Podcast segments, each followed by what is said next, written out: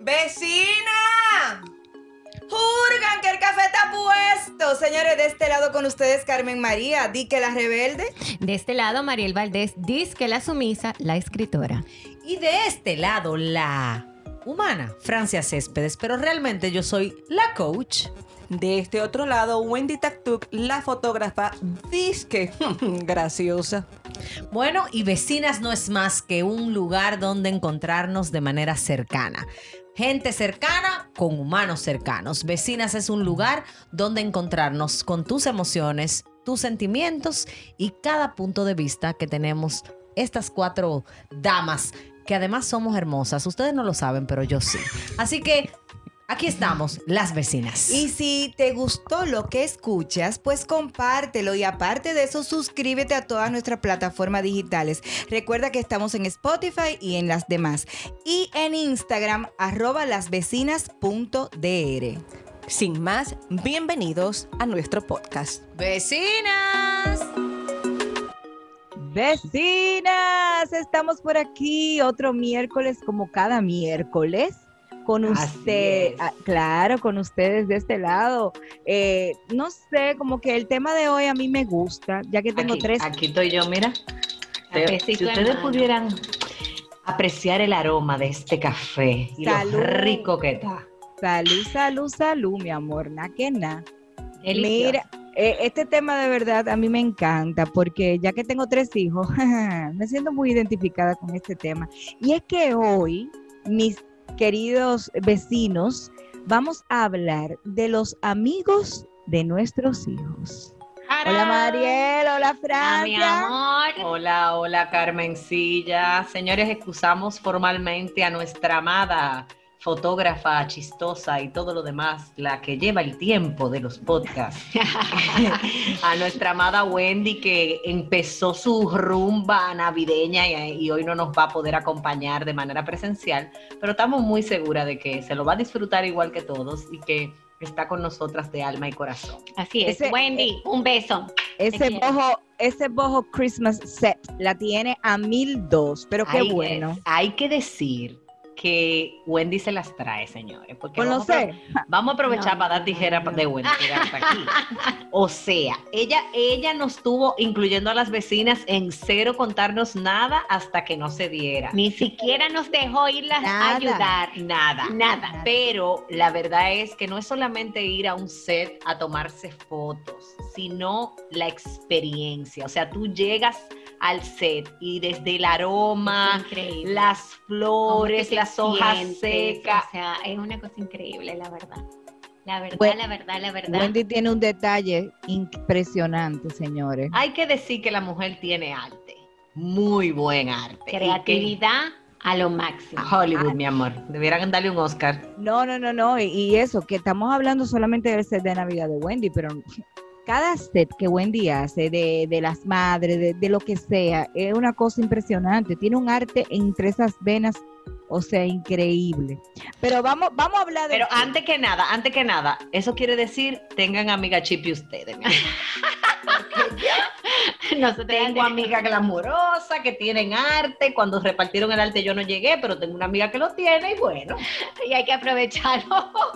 Lo grande del caso que esa que está al lado de ahí, al lado tuyo, Mariel, tiene un arte, mi amor, también. Créeme que yo sé. Gracias, gracias. O sea, señores, qué reto, qué reto para ya introducir el tema. Es para nosotros como padres evidenciar cuando nuestros hijos comienzan a escoger a sus amigos. Entonces, yo pienso que ahí se evidencia la personalidad de nuestros hijos, el tipo de gustos que tienen, quiénes son las personas que le llaman la atención como pase amigo, si los amigos que tienen me gustan o no me gustan. Ay, Dios mío. Son, son tantos retos, Mariel. es ¿eh? un reto. Tú sabes que, mira, a mí me pasa que yo tengo tres, como ustedes bien saben, y cada uno diferente en sus personalidades. Pero yo he tenido como la, vamos a decirlo así, la dicha de que mis hijos en muy poca ocasión me han llevado amigos como que yo digo, mm, cuidado ahí. Pero me acuerdo de... No mencione nombre para salvar. No, no, no, mi amor, no voy a mencionar nombres jamás. porque déjame decirte, los amigos de mis hijos son como mis hijos porque de verdad que los quiero como si fueran mis hijos. Pero tengo una anécdota, con una niña que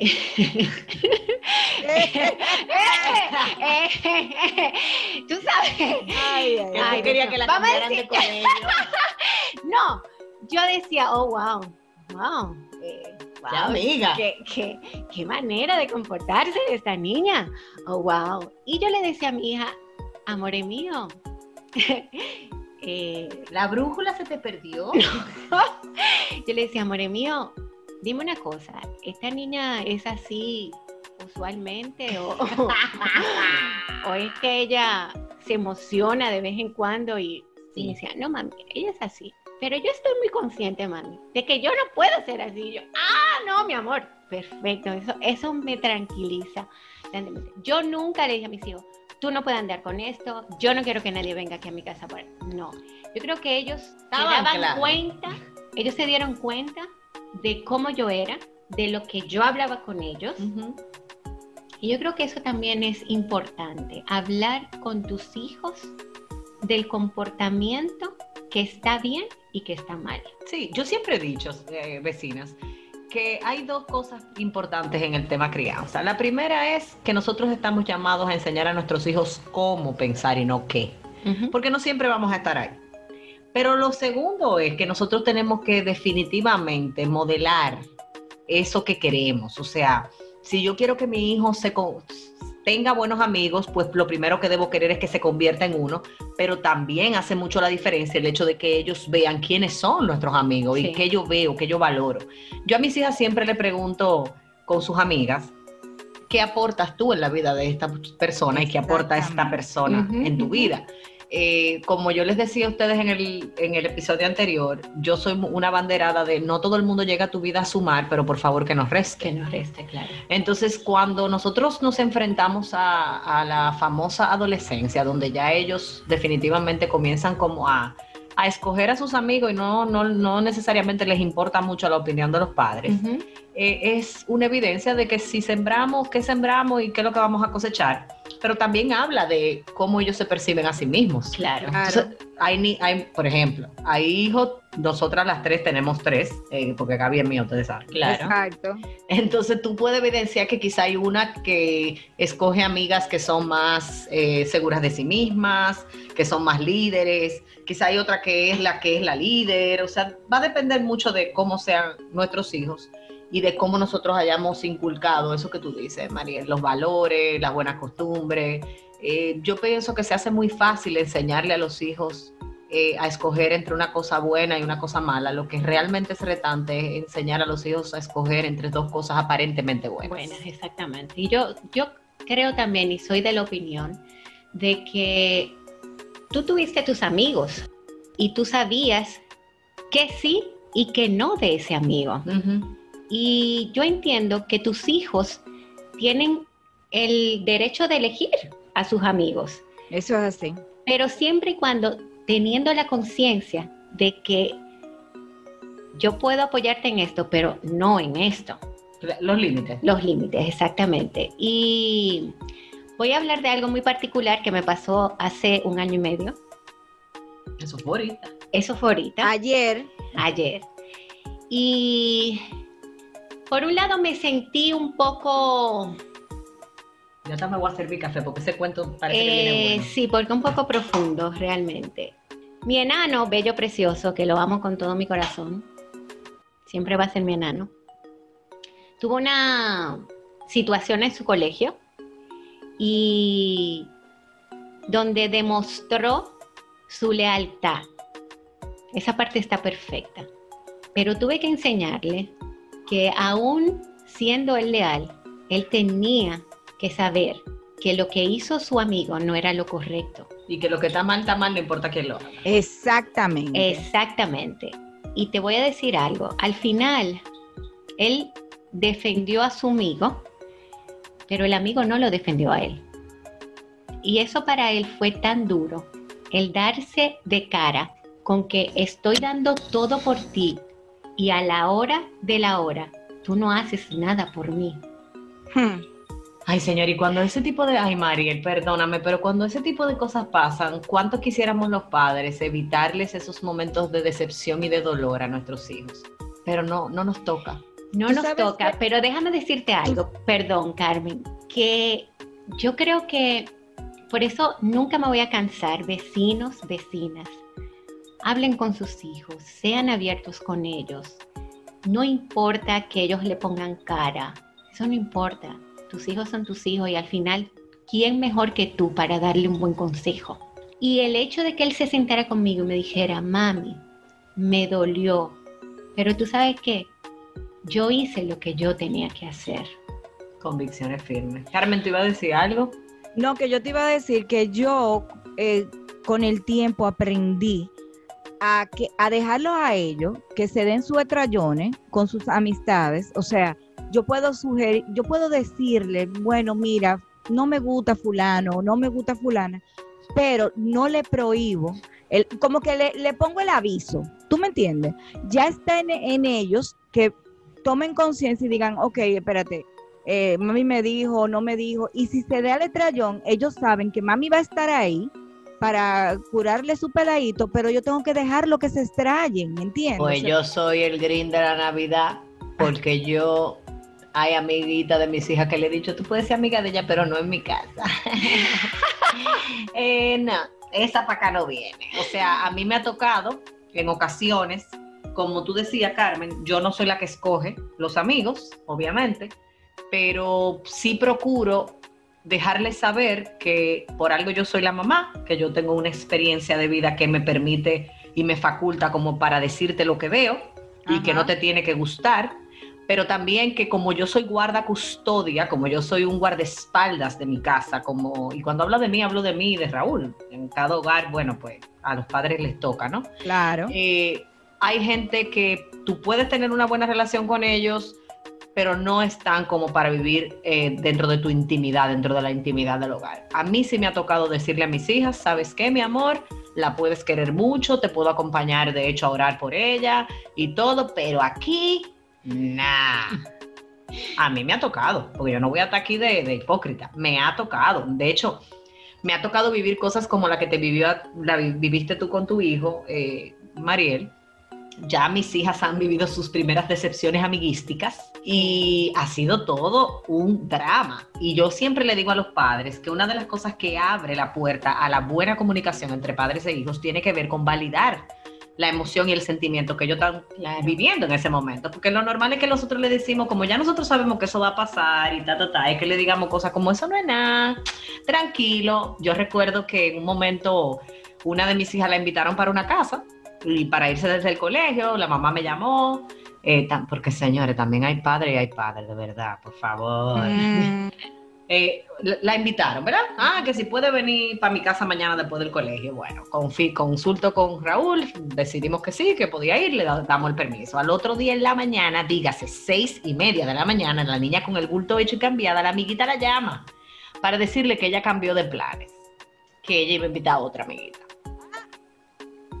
Ay, qué fuerte. Y que ya ella no podía ir yo no sabía a quién darle la pela, si a la chiquita, muchachita o a la mamá de la muchachita, porque sinceramente. Pero fue parte de vivir ese proceso de el primer, la primera experiencia de rechazo que mi hija estaba experimentando. Entonces, definitivamente que como buena madre, como diría Raúl, Hitler y mamá gallina a la vez, esa es mi, mi, mezcla, pues yo tenía entre mucho dolor de ver a mi hija sufriendo por algo que aunque era tonto, para mí era algo muy grande para ella. Y definitivamente buscar estrategias y herramientas para ayudarla a enfrentar la vida, porque eso es la vida. La gente te va a rechazar, hay gente que te dicen una cosa y es otra. Y nos toca, Mariel, nos toca como vivir ese duelo con ellos. Y, también me pasó con, mi otra hija, que una amiguita simplemente le dijo, ya yo no quiero ser tu amiga. Y, y mi hija entró en un proceso como de cuestionarse de que yo hice mal. Entonces también ahí me tocó eh, pues acompañarla a evidenciar que probablemente sí, ella había fallado, porque tú sabes que los padres cometemos mucho la, vamos a decir, la torpeza involuntaria de creer que nuestros hijos son perfectos, tú sabes. y yo le decía, mira, vamos a buscar, ok, vamos a buscar en qué tú fallaste, pero también vamos a buscar en qué, en dónde estuvo el fallo de permitir que sucedieran algunas cosas, cuáles fueron las alertas, las alarmas que, que tuviste con esta amiga y no viste. Yo pienso que esa es la razón por la que siempre le digo a los padres que si tú te haces amigo de tus hijos, lo deja huérfano. Sí. Entonces necesitamos ser padres, necesitamos acompañarlos en el proceso, no de escoger a sus amigos, pero sí definitivamente de cómo pensar y qué filtros usar para determinar quién es mi amigo íntimo, quién es el pana, quién es el simplemente compañero de colegio, como que ubicar, así mismo como nosotras hoy como adulta. Yo pienso que Mira, yo tú sabes que yo difiero a veces contigo en ese, en ese aspecto, en que tú dices que, que cuando los padres se hacen amigos de los hijos, lo dejan huérfano. O sea, yo soy amiga de mis hijos, pero con cierto nivel de respeto. O sea, siempre va a existir el respeto de ellos hacia mí como madre. ¿Entiendes? O sea, pero me siento, yo me siento que soy amigas de ellos y eso, pues, de cierta manera, eh, ellos sienten la confianza de decirme cosas que a veces yo no quiero que me cuenten, pero me la cuentan. Carmen, pero es que, espérate, vamos, vamos a determinar algo cuando yo digo eso, para que la gente que se siente igual que tú entienda. Cuando yo hablo de amistad, yo estoy hablando de un lazo que no tiene nada que ver con cultivar confianza, respeto, amor y ah, comunicación. O sea, a, a, ningún papá hay que darle un premio. Cuando digo papá es papá o mamá, hay que darle un premio por cultivar una relación óptima, potable, saludable con sus hijos, pero eso no te convierte en su amigo. Ah, o sea, no sé si, si con eso logro como diferenciar a qué me refiero. Ah, yo me refiero a padres, cuando digo que te haces amigo de tus hijos, que pierden la autoridad. Ah, no, no. no. Que pierden el enfoque, porque como yo quiero ser amigo de mi hijo, señores, vamos a estar claros. Los amigos están para oír nuestra historia víctima, para ñoñano, para consolano, para muchísimas cosas. Son mínimos los amigos que viven desde una perspectiva de no importa que tú te sientas mal, te voy a decir lo que tú necesitas hoy. Entonces los padres necesitamos jugar un rol de mayor autoridad que de amistad para poder crear límites, sobre todo cuando son chiquitos. Claro, claro. Yo te voy a decir algo, por ejemplo, yo siento que es muy importante, ese es mi, mi parecer, es muy importante que esos valores que tú le enseñas a tus hijos desde chiquititico y esos principios que tú le enseñas desde chiquititico a tus hijos sean tan fuertes, pero tan fuertes que no importa que ningún, porque como siempre hemos escuchado el cuento de que una naranja podrida daña el saco completo, pues que ninguna naranja podrida te dañe a ese muchacho, ¿entiendes? O sea, e incluso te puedo decir que los amigos que ellos han elegido son amigos que se parecen en los valores y los principios que le hemos enseñado en nuestra casa, que quizás es lo mismo que le pasa a Mariel, que Mariel decía al principio, que ella no ha tenido que tener, que, que como que, proteger a ese, exacto, a ese extremo con sus hijos, y es porque han sabido elegir a sus amigos, y eso en cierta forma a uno le da paz.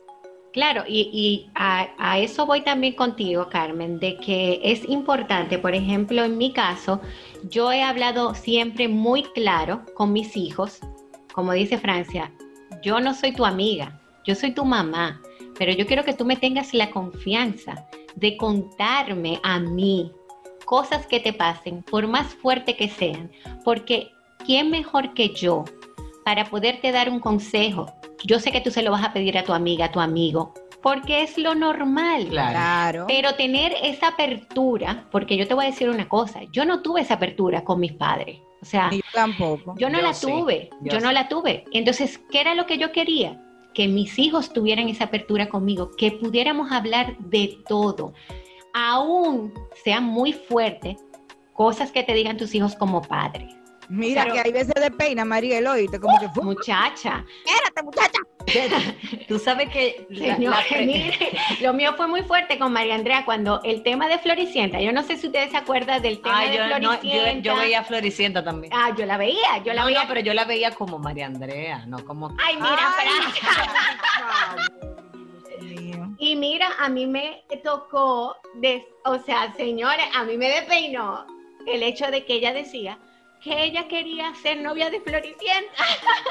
y María Andrea tenía ocho años, nueve años. Ay, María, espérate, que tú la estás complicando. Espérate, María, espérate. Pero, señores, es, eso es lo que nos toca como padre y no alarmarnos. Pero si yo hubiera... Claro, claro. Alarma. No, eh, no, yo me senté y le expliqué a mi hija. Veamos, espérate, vamos a ubicarte los chakras, los planetas. Tú sabes que eso que ustedes dos estaban hablando, a mí me abre una pregunta. ¿Qué nos hace dignos de confianza en nuestros hijos? ¿Qué provoca? ¿Cuáles actitudes, cuáles maneras de ser provocan que mi hijo me tenga confianza? Y si yo tuviera que dar una primera respuesta, pienso que tiene que ver con qué tan íntegros, qué tan celosos y discretos somos nosotros de la vida de nuestros hijos.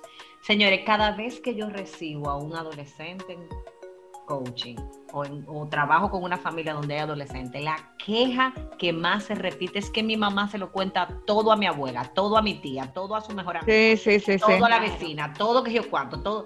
yo no puedo pretender que mi hijo confíe en alguien que es chimoso. Claro. Por ejemplo, ¿tú querías decirme algo, Carmen? Yo te iba a decir que una de las razones, me parece a mí, eh, que yo lo he logrado con mis hijos es no juzgarlos a la hora del none, cuando ellos me van a contar algo o a decirme algo de sus vidas, yo trato, porque a veces es difícil como padre, pero trato de no juzgarlos y, y, de, primero escucharlos y entonces después pues conversar y, llegar a un punto quizás medio de, de, la situación o el problema, ¿entiendes? O sea, pero creo que uno de los puntos más importantes es ese, eh, no juzgarlos. Cuando y, no y no compararlos con otros amiguitos también. Ay, mi amor, es el verdadero reto. Ya lo sabes. Es el verdadero reto a los padres que digan que no, pues le voy a mandar así un busto, pero el verdadero reto es en medio de un discurso no decirle, porque, tú no ves fulanita, o sea, es inevitable. Ahora, definitivamente, señores, que tener hijos es algo tan, eh, yo pienso que subestimado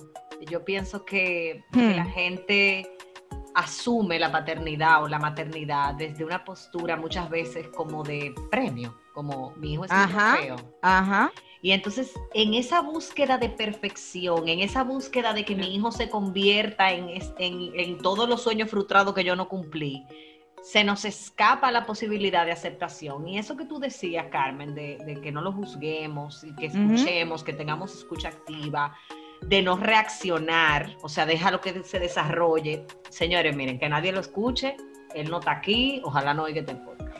Yo tengo un pleito casado en mi casa con mi querido Raúl, porque mis hijas comienzan a hablar y él termina la frase y yo y tú me ves a mí por abajo de la mesa.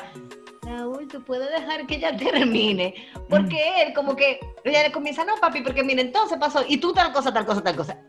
Déjala terminar. Y me ha funcionado y lo doy como estrategia para nuestras vecinas y vecinos que nos escuchan, que le pregunto a, mis hijas a veces, mi amor, ¿tú me estás contando porque quieres que mamá te escuche o tú quieres una opinión? Señores, y la, de las tres licenciadas que yo tengo en mi casa, ¿verdad? Eh, hay una que, por la que yo tengo que dar más rodillas, que me dice, yo simplemente quiero que tú me escuches, yo no quiero escuchar tu opinión. De hecho, ella me ha dicho, yo sé lo que tú me vas a decir. Ay, mi madre. Yo sé lo que tú me vas a decir. Pero, pero es rico, es, es, se siente muy bien, pienso yo, o al menos yo me siento muy bien. Cuando mis hijas están pasando por un momento sobre todo de dolor, de decepción, de frustración, de ira, y yo soy su zafacón emocional. para ponerlo de una, yo prefiero serlo. Yo también. Pero tengo que reconocer y lo digo con, muchísima humildad, que Raúl como papá eh, me lleva una millita. O sea, en ese él se ha ganado el, Ni siquiera es un tema de respeto aquí, es un tema como de complicidad. Exacto. Él se ha ganado la complicidad de mis hijas de una manera que cuando yo le digo, mira, tú no sabes que Valentina me dijo, que Rebeca me dijo, que Gaby me dijo, sí, yo lo sé. Me da ah, pique, no lo voy a negar. Que ya tú estás tarde, mi amor, llegaste tarde a esta conversación. Pero eso se también, pero yo siento que eso es bueno, porque definitivamente que quiere decir que como él, como hombre, en el caso de nosotras que son mujeres, pues ha logrado romper la barrera de que si yo soy el papá o la mamá, simplemente yo estoy eso está muy bien, eso está perfecto. Simple es un reto, señores, cuando nuestros hijos comienzan a desarrollar su vida social, cuando nuestros hijos comienzan a explorar. Y yo pienso que nosotros necesitamos ser compañeros idóneos de esa, de esa época. En ocasiones nos va a tocar ser porristas y echarle porras y vamos, si tú puedes. En otras ocasiones nos va a tocar ser jueces. Así es. pero, pero también hay ocasiones que, como tú dijiste, Carmen, hay que dejarlo que se rompan todos los dientes. Todos los dientes y un poco más. Para que aprendan. Y no desde el, te lo dije, sino desde la experiencia, de que genuinamente las experiencias forman el carácter. Claro, y no es como tú dices, te lo dije, sino es, ok, mi amor, tú sabes que lo hiciste mal. Yo te voy a acompañar, pero tienes que asumir tu responsabilidad. Claro. Tú sabes que hay una frase que yo le digo a mis hijas desde que nacieron y es, con la verdad siempre vas a contar conmigo. Si hay mentiras, lo siento, resuelve sola. Así es. Y a mí me ha funcionado mucho el que mis hijas sepan que aunque yo no esté de acuerdo, aunque le toque una reprimenda, aunque le toque un castigo, yo sé que la palabra castigo a algunos de los padres que nos escuchan que son pro pro crianza positiva, pego, watch for y no le gusta la palabra castigo, pero ok, vamos a ponerle palabra consecuencia.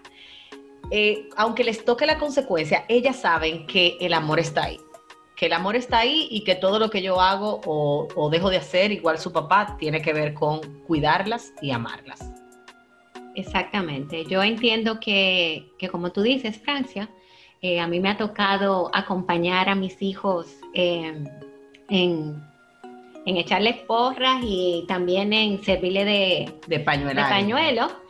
Eh, y yo me siento sumamente feliz, satisfecha cuando entran a mi cuarto o cuando me dicen, mami, tú tienes dos minutos, necesito hablar contigo. Qué rico eso. Eh, sí, mi hijo, cuéntame, mira, me pasó esto, eh, yo quiero que tú me digas qué hacer. Y le digo, no, yo no te voy a decir qué tú vas a hacer, pero yo te puedo más o menos dar mi opinión. Porque yo entiendo que ellos tienen su criterio y eso hay que respetarlo aunque a ti no te guste, aunque a ti, eh, para ti sea muy difícil eh, entenderlos, eh, yo entiendo que es otra generación totalmente diferente, que piensa totalmente diferente a nosotros. Entonces yo creo que también ellos se merecen tu voto de confianza. Claro. Yo no creo que haya nada que fortalezca más el amor propio y la autoestima de un hijo que, mi mamá me hace. Claro. Mira, te voy a hacer, eso me acuerda ahora. Eh, ay, Dios mío, me mata. Eh, el nombre, uno de ellos. Eh, uno de ellos, bueno, me dice, le digo, wow, me enteré por ahí que anda enamoradita. y me dice, sí, mami, Ay, Dios mío, ojalá que él no oiga este podcast, Dios mío. Pero, pero disfrázalo un poco. es que no. Entonces me dice, me dice, sí, mami. Digo yo, ah, pero qué bien. Me dice, pero tú sabes qué? Es que ella me lleva cinco años. Y le digo yo, ¿y? Yo sé cuando él... ¡Conozcan a Mariel! cuando él sintió que yo le dije como, ¿y? ¿Cuál es el problema? Mijo, siempre y cuando ustedes anden en el mismo en la misma sintonía, en el mismo vagón, no hay problema. Y si tú te sientes cómodo y ella se siente cómoda, ¿qué importa cinco años? Y él me, mira y me dice, es verdad, mami, tú tienes razón. Él te quitó como cinco blogs de arriba, María, cuando tú dijiste Y después de ahí, ahora es como que todo. Ah, mami, voy a cenar con fulano. Y yo, ah, bueno, qué bien. O sea, él estaba cohibido. Señores, a veces los hijos con que tú le dé una palmadita y le diga, mi amor, tranquilo, que aunque eh. tú te caigas, yo voy a estar aquí para limpiarte, no hay problema. Eso es así, eso es así, eso es así.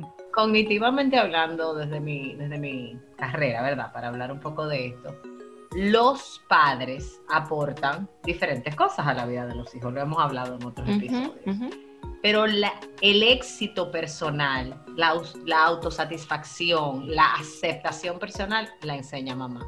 O sea que voy por buen camino. Vamos, vamos. Yo pienso que, sin querer abundar tantísimo en esto, el resumen a, este tema o a este episodio sería, mamá, ocúpate de que tu hijo se sienta ser primero una naranja completa, que no necesita a nada ni a nadie para completarse, que no vale por lo que tiene. Y que aunque tú no eres su mejor amiga o su mejor amigo, sí eres la persona más segura, el puerto más seguro donde él puede llegar cuando su barco ande deambulando en un mar de tristeza, en un mar de decepción. Cuando haya momentos duros, tú eres el puerto seguro, tú eres el lugar donde podemos, donde pueden ellos llegar. Y pienso que si procuramos que al momento de la corrección, de como dije ahorita, además de ser porristas, a veces ser jueces, no atentamos contra el amor parental. Cuídate de que tus acciones disciplinarias no atenten contra el amor parental. Dicho en dominicano, a la hora de corregir a tu hijo, no lo hagas sentir que lo dejaste de amar el amor está siempre y es incondicional. Yo no te amo porque tú te portes bien o porque tú elijas buenos amigos. Yo te amo porque tú eres tú, porque eres mi hijo y eso es simple, eso es sencillo y es suficiente para amarte. Ahora bien, también enseñemos a nuestros hijos que hacer bien paga bien, no importa quién lo haga, y hacer mal paga mal, no importa quién lo haga. Y los amigos de nuestros hijos que no nos gusten, pues ni modo, señores. Eso también va a ser parte de la crianza. Vecina, vamos a despedirnos por hoy. Bueno, vecina. Señores, Gracias. Gracias a ustedes por estar aquí, gracias por la sintonía de cada miércoles. No sé si usted está escuchando esto con un cafecito, si lo está escuchando con el cafecito de la media tarde, si ya se va a dormir, pero cualquiera que sea el momento del día en que estés escuchando esto, recuerda que tener un hijo siempre va a ser un anuncio de que fuiste bendecida y que has sido bendecida de manera inmerecida. Un hijo siempre es un regalo por el que debemos dar gracias y atesorarlos porque se van más rápido de lo que uno cree. Si no, míranos aquí, que ya somos nosotras las que estamos hablando de maternidad. Mariel y Carmen, I love you. Wendy, te extrañamos. Vecina.